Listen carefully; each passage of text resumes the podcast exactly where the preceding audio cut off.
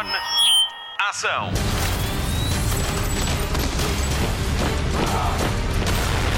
Hollywood Express. Olá, boas festas. Obrigada por nos escolher para lhe fazer companhia em pleno fim de semana de Natal. O programa de hoje é especial. Daqui a pouco vamos estar à conversa com Miguel Mendonça, artista português que faz parte dos quadros da DC Comics.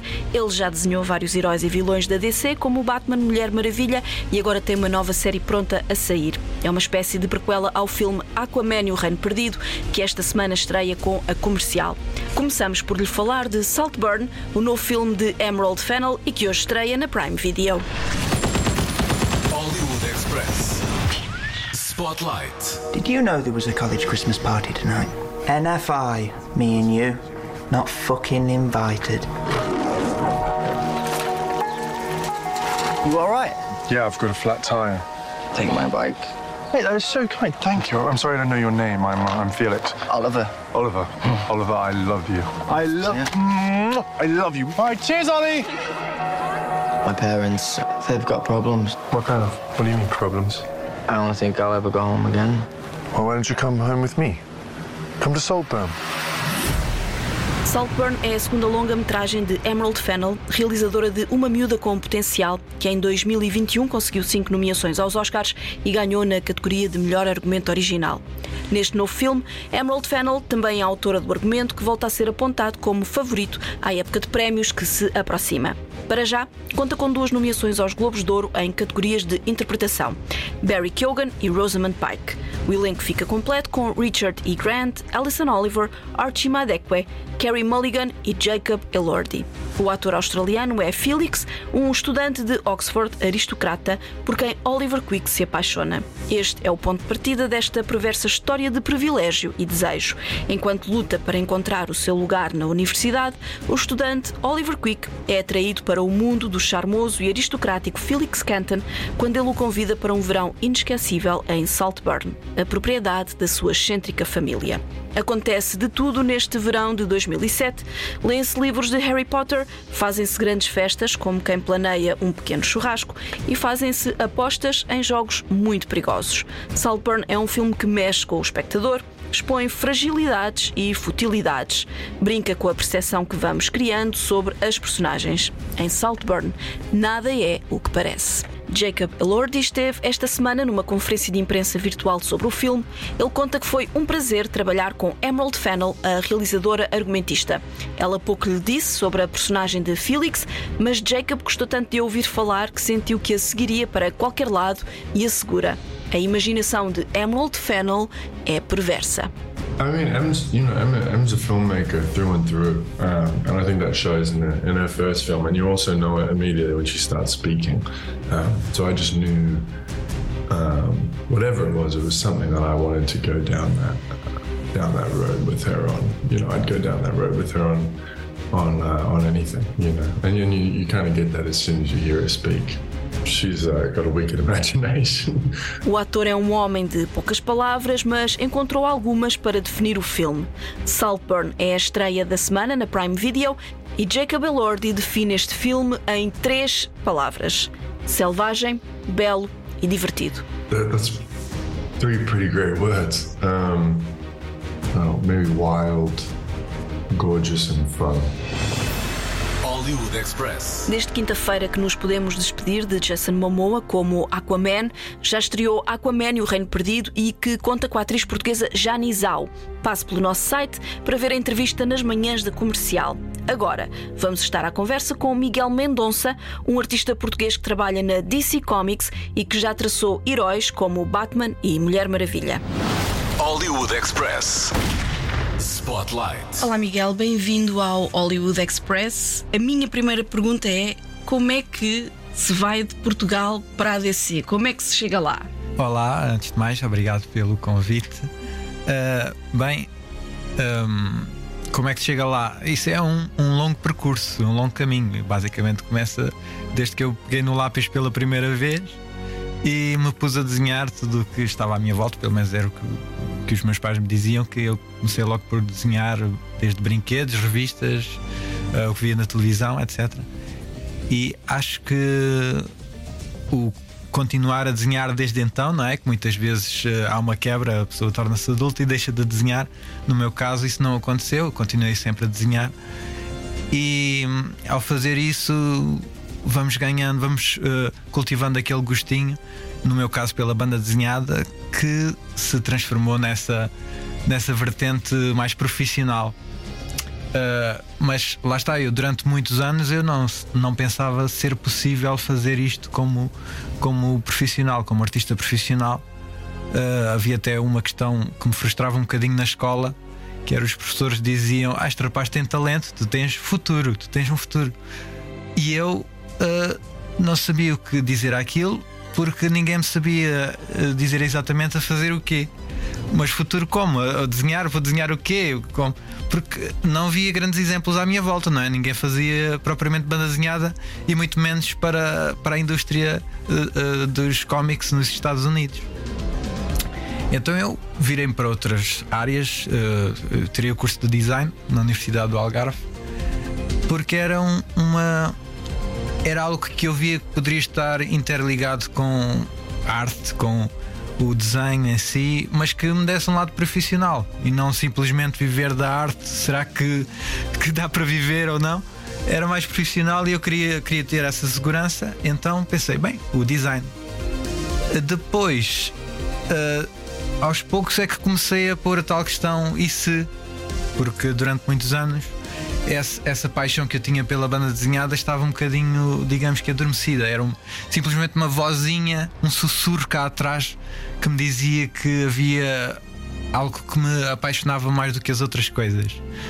E essa vozinha estava adormecida e ficou assim durante muitos anos, enquanto eu não a comecei a alimentar aos poucos com esse começar a sonhar. Depois, ao alimentarmos essa vozinha, ela cresce, às tantas já, já não dá para, para, para contornar não é? Porque já não é bem um sussurro, é um grito e é começar a pensar: então, mas será que consigo fazer isto? Qual é o caminho que eu tenho que tomar? E esse, quando eu comecei a pensar assim, é que foi o verdadeiro clique para uh, abrir portas, uhum. porque comecei a. Eu, eu nunca deixei de desenhar durante esse tempo todo, mas comecei a ver como é que posso fazer isto, a tentar delinear um, um caminho a traçar objetivos concretos. Ok, quero, quero trabalhar para as grandes editoras americanas de banda desenhada, um, nomeadamente Marvel ou DC. Como é que posso fazer isto? Fazer um portfólio, enviar, etc. E uh, a partir do momento que eu tomei essa decisão, não durou assim tanto tempo. Foi talvez uns 4, 5 anos desde que pensei, ok, vou fazer um portfólio uhum. uh, de banda desenhada enviar para tudo o que é sítio por essa internet fora. Depois uh, recebi uma proposta concreta de uma editora uh, mais pequena, menos conhecida, chamada Zenesco, uhum. uh, americana também. Uhum. E essa deu-me a minha primeira a minha entrada no mercado americano. E tive com eles durante dois anos. Uhum. e ao fim desses dois anos surgiu então o convite da DC. E foi logo para desenhar o Aquaman. Como é que o, ou foi para desenhar outros heróis? E como é que o Aquaman surge na tua vida? Um, bem, não foi com o Aquaman, mas foi com outra das grandes personagens da DC, que foi a, a Mulher Maravilha. Uhum. Um, e que uh, me pôs logo assim uma grande pressão em cima. Então não. Vou desenhar esta personagem que já tem décadas de histórias e dos melhores artistas do mundo.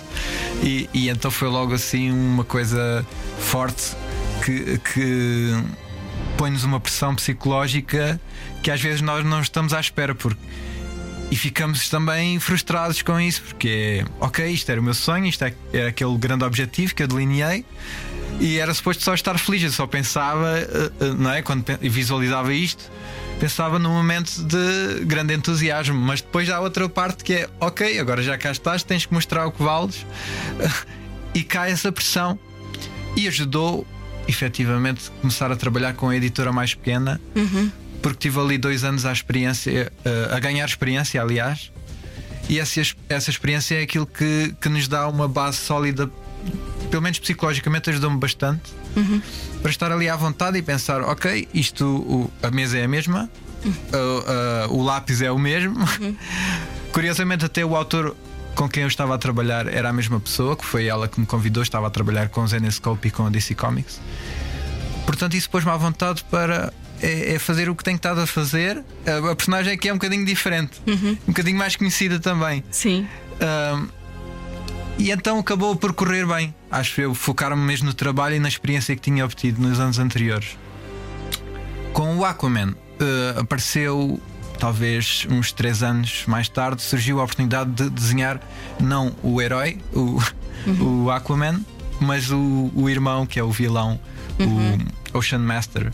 Que aparece também no filme, o Orm. Neste então aparece, é quase um dos, um dos heróis, não é? Não querendo revelar aqui os spoilers, mas eh, Eu acho que o trailer já o trailer já, já desvenda isso um bocadinho. Eh, e então desenhei um especial que era. eh, havia várias edições que eram os livros dos vilões, e então é uma história que segue aquele. aqu- Este, o vilão em- particular, o Ocean Master. Eh, e em que não entra o Aquaman sequer. Mas correu bem com os editores, eles gostaram. Eh, Tanto que logo a seguir comecei a fazer a, a série ongoing do, do Aquaman e estive a fazer durante alguns números seguidos. E depois fiz também uma edição especial do aniversário do Aquaman. Ahm, e mais recentemente fiz então a prequela do filme que faz então a ponte entre o primeiro e o segundo, mostrando alguns dos eventos. eh, eh, com a, a Mera, especialmente, em que eles eh, estão a preparar o casamento. Neste filme, eles já estão, Já estão casados, já está consumado, Em que ela já está grávida, mas ainda não disse. Acontece o- todos esses episódios interessantes. Tu chegaste a desenhar aquele Aquaman loirinho, cabelo à escovinha, ou começaste logo com esta versão mais Jason Momoa? E Eu- que diferenças é que há entre eles? Se é que chegaste a desenhar esse? Eu não fiz o, o clássico propriamente. Eu agora para este último fiz então, porque era uma prequela, eu fiz questão de fazer o mais próximo ao, Jason Momoa possível. Perdão. Mas eh, antes disso havia uma versão que não era bem Jason Momoa, mas já era com o cabelo um bocadinho mais comprido eh, e a barba também por fazer. Eh, embora lá está, havia uma certa diferença, porque era mais o meu estilo. Eu não faço normalmente eh, as caras parecidas a um ator ou aquele. Neste último tive que fazer, tive esse desafio pela frente. Acaba por ser também interessante. Antes era fazia à minha maneira, eh, era mais loirinho. eh, e eu fiz, eh, curiosamente, ele estava com o cabelo maior. Eu, houve ali um- uma altura em que ele faz um corte de cabelo e eu até acho que ficou diferente em relação a todos os outros que, que já, se, já se viu. Ora ele com o cabelo bastante curtinho, ora ele com o cabelo bem comprido. E a minha versão acabou a ficar ali um meio termo. Ah, pronto, nem era o antigo, nem era o novo. Pronto, ficou ali no meio termo. A minha curiosidade agora prende-se com, o- facto de como é, que- como é que isto se processa. Tu tens que ter uma relação muito próxima com o autor, portanto, a, a pessoa que cria a história. Como é que isto surge? Surge primeiro a história e depois os, os- as pranchas? Como é que vocês trabalham as pranchas e como é que trabalham os balões, digamos assim? A natureza dos cómics americanos, aquilo eh, não está feito para grandes proximidades, o que é, a meu ver, é um erro. Porque aquilo é tipo uma linha de montagem, quase uma fábrica, eh, em que cada um tem a sua tarefa. E muitas vezes não há essa comunicação uns com os outros. Ora, o autor faz, delinea o, o guião, depois passa para o, o artista. Uh, muitas vezes é um artista que faz só lápis e depois passa ainda para um outro artista que faz a caneta, uh, que uh, nós chamamos o arte finalista, e depois ainda o outro faz uh, as cores, e depois ainda outra pessoa faz o, o- põe os balões e as falas. Uh, e isto tudo feito moderado, vá lá, pelo, pelos editores, é que estão a fa- fazer aqui as pontes entre todas as, as, as áreas. Uh, eu prefiro muito mais estar em contacto com, com o guionista e isso uh, acaba por acontecer às vezes, mas tem que ser uh, por, por nossa iniciativa. Uh, neste caso, quando, quando chegou o guião, já estava feito. Ele já tinha falado com os autores uh, do filme, já tinha as diretrizes para, para aquilo que podia ou não falar. E eu também tive esse contacto, mostravam-me referências, e, mas é do género. tens este código, depois tens que ir ao site, depois tens que pôr quase a, a impressão digital, enviam-te umas folhas com o teu nome, ou seja, isto, Uhum. isto sai para algum lado, já sabe Já de onde sabe é que veio. foi, lá à porta. Sim. O, o realizador e o, e o Jason Momoa, uma coisa assim, pelo menos é assim que eu imagino. Uh, e é assim tudo muito restrito. Mas lá está, neste caso senti falta dessa outra parte de falar com o guionista, porque uh, nem sempre há tempo. O, o projeto já estava a avançar, não havia grandes tempos e tive pena. Por acaso, com trabalhos anteriores, tive algumas reuniões com eles e uh, a pensar o que é que podemos fazer, o que é que tu gostarias de desenhar. Às vezes perguntam. Uh, é raro quando isso acontece, mas acho que faz um trabalho muito melhor em termos de eficácia de equipa, não é? Falarmos uns com os outros e cada um extrair o melhor de cada, de cada um, não é?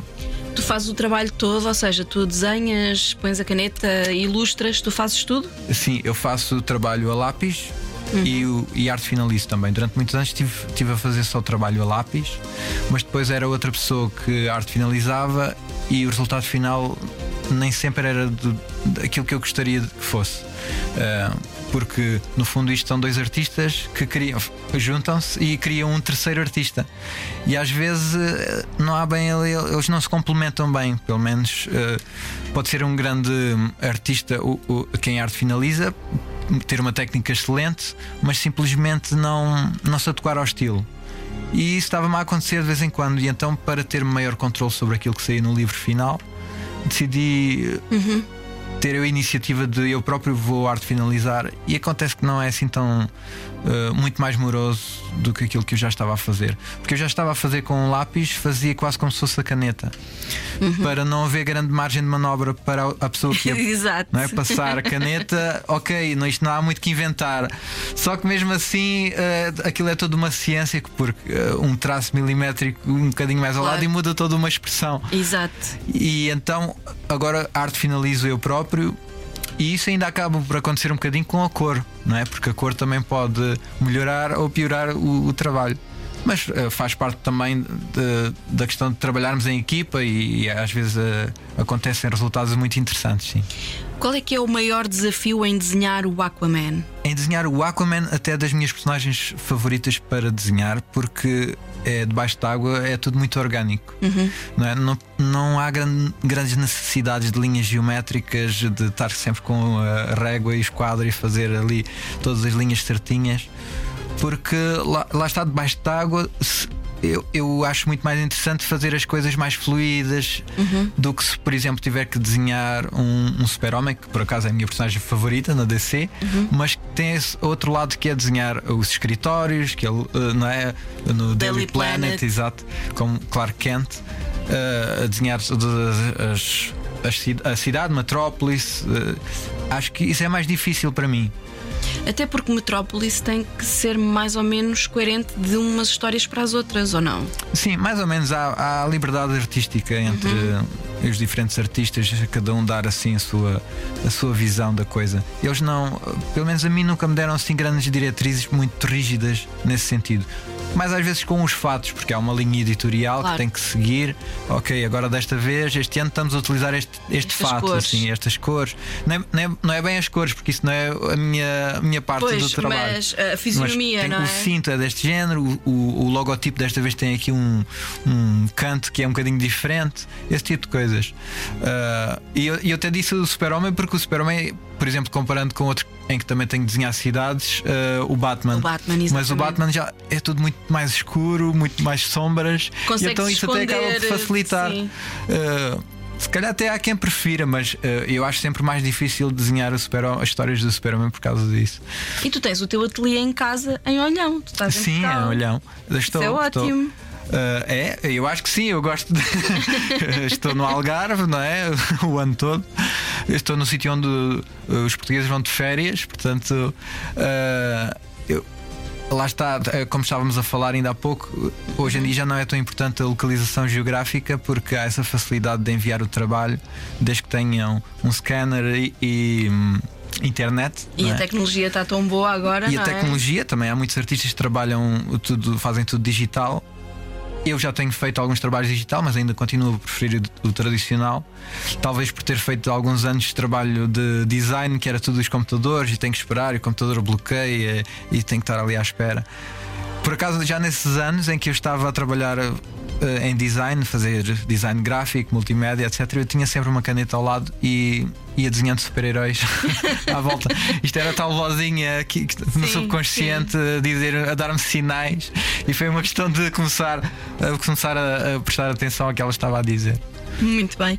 Olha, e como é que foi a experiência ontem na antestreia? Hum, eu, quando saí da antestreia, percebi que houve muita gente que te abordou. Sim, algumas pessoas vêm, vêm falar comigo a dizer que já seguem o meu trabalho. Pronto, estavam agora a aliar o, o traço à, à cara à pessoa. eh, e é sempre engraçado falar com essas pessoas, a dizer que já, já seguem o meu trabalho, já seguem a página do, do Instagram já há muitos anos, já nos encontramos até num- numa amadora BD também. Também eh, acontece. Uh, sim, é, é- acaba por ser, por ser muito interessante, não é? e, e para mim também é uma experiência nova, porque a maior parte do tempo estou sempre lá fechado, eu costumo dizer, na caverna do Batman. Sim. e depois de repente sai, há claridade cá fora, há pessoas, e não estou muito habituado já a isso. Uh, t- também preciso um bocadinho de treino. Mesmo isto, não é? T- Estar aqui a falar uh, para o podcast já, já, já tenho feito. Mas é sempre diferente daquilo que estou habituado, porque é levantar-me, desenhar até, até que me vou deitar praticamente. Claro.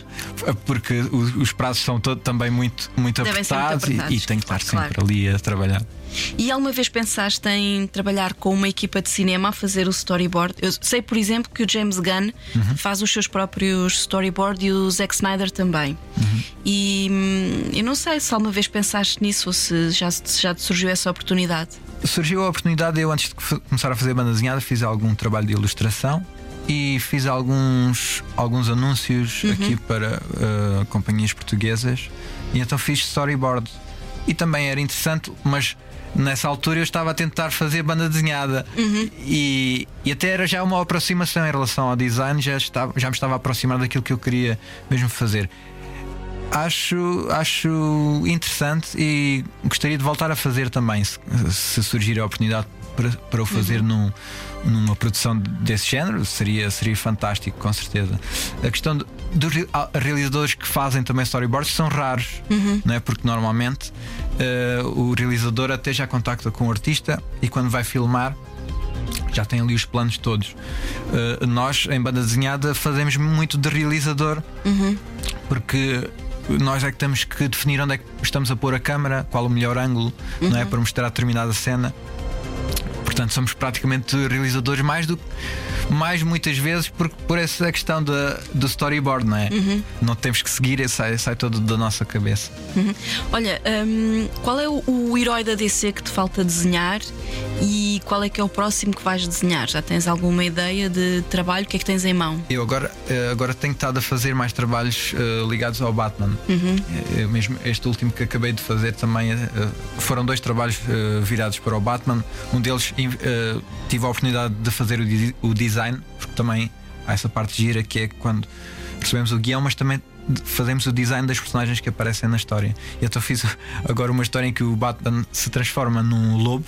curiosa- Curiosamente, e então tive essa oportunidade de fazer o, o design antes da história. E logo a seguir, essa história está agora a sair. É um evento da DC com vários heróis transformarem-se em monstros, eh, animais diferentes. Que giro. E, e fiz também uma outra história com o, o Batman e a polícia de Gotham. Portanto, estou mais na, na área do Batman. Isto muitas vezes vamos assim por. Agora vais para a área do Super-Homem, vais para a área do Batman e agora estou com os editores do Batman. Ahm, eh, qual, qual era a outra questão? E a outra questão era: o quem é que te falta desenhar? Eu, eu, por acaso já nem sei bem, porque já perdi um bocado a conta. Sim, já, dos- já Nightwing, heróis. já, já Night- fizeste Nightwing, tudo. sim, muito, muitos assim mesmo, alguns mais escondidos. Eu tive, fiz até um- uma história uh, de sete números que era chamada Justice League Last Ride. Em que apareciam inúmeros uh, heróis, inúmeros vilões, alguns que eu queria desenhar desde sempre. Como tinham vários, não é? Eu fui fazendo ali quase uma checklist, ok, este já está, este já está, este já está. E foi. Tenho, tenho estado também a saltar muito de livro em livro, portanto fui correndo os heróis todos e, e eu nem sei bem dizer assim um que me falte que eu gostasse mesmo de desenhar. E o Aquaman, para, para terminar, Uhum. o Aquaman, hum, o que é que o Aquaman representa para ti? O que é que achas que pode ainda representar para uma geração uh, que começa agora a ler BD, por exemplo? Bem, o Aquaman, lá está, está muito presente no filme essa, a, a tal mensagem de, de termos atenção à Terra e, e ao que estamos a fazer, não é? os humanos estarem a fazer ao, ao, ao meio ambiente, e acho que é das mensagens mais importantes no filme, não é? Que está muito em voga hoje em dia e ainda bem. E acho que é importante te- ter estas pequenas mensagens com os diferentes heróis. é? Nós estamos a, a mostrar o que é que, o que é que- como é que podemos ser nós próprios heróis, não é? E, e há- acho que o, o Aquaman está muito, está bastante ligado a isso, a essa parte de, do ambiente. De, de cuidarmos, cuidarmos do nosso ambiente, os oceanos e, e no caso do, do, do Aquaman são dois mundos completamente diferentes que se tentam unir para salvar um todo, não é? E acho que nós podemos fazer isso também. Essa mensagem deve estar presente em todos nós. Obrigada. E olha, muito sucesso e que continues a partir do teu ateliê em Olhão a fazer o mundo uh, sonhar e divertir-se com as BDs que desenhas. Sim, vou fazer o que posso. Com Obrigada. certeza. Muito obrigado eu pelo convite.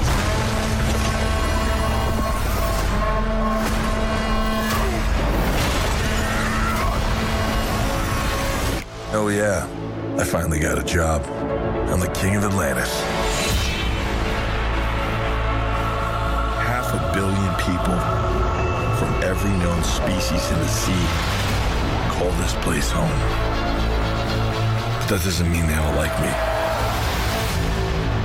I'm gonna kill Aquaman and destroy everything he holds dear. I'm gonna murder his family and burn his kingdom to ash. Express. O Hollywood Express tem um presente para si. O Miguel Mendonça assinou exemplares de Aquaman e o Reino Perdido, o seu mais recente trabalho para a DC.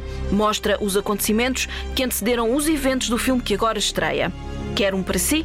Envie-nos um e-mail para vouganharisto.radiocomercial.pt e diga-nos o que faz de Aquaman um herói tão especial. E-mails para vouganharisto.radiocomercial.pt Boa sorte!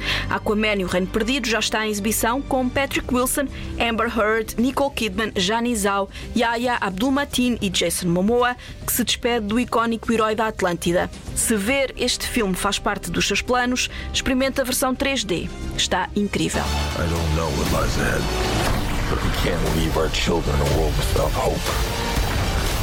You're not as bad at this as you think. If you lead, the Seven Kingdoms will follow.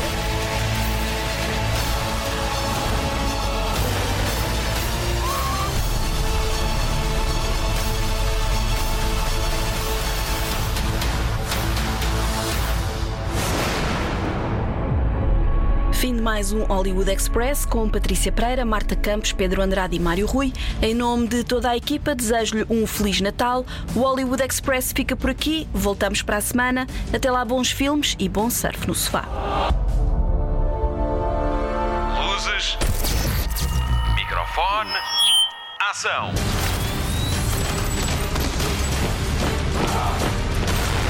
Hollywood Express.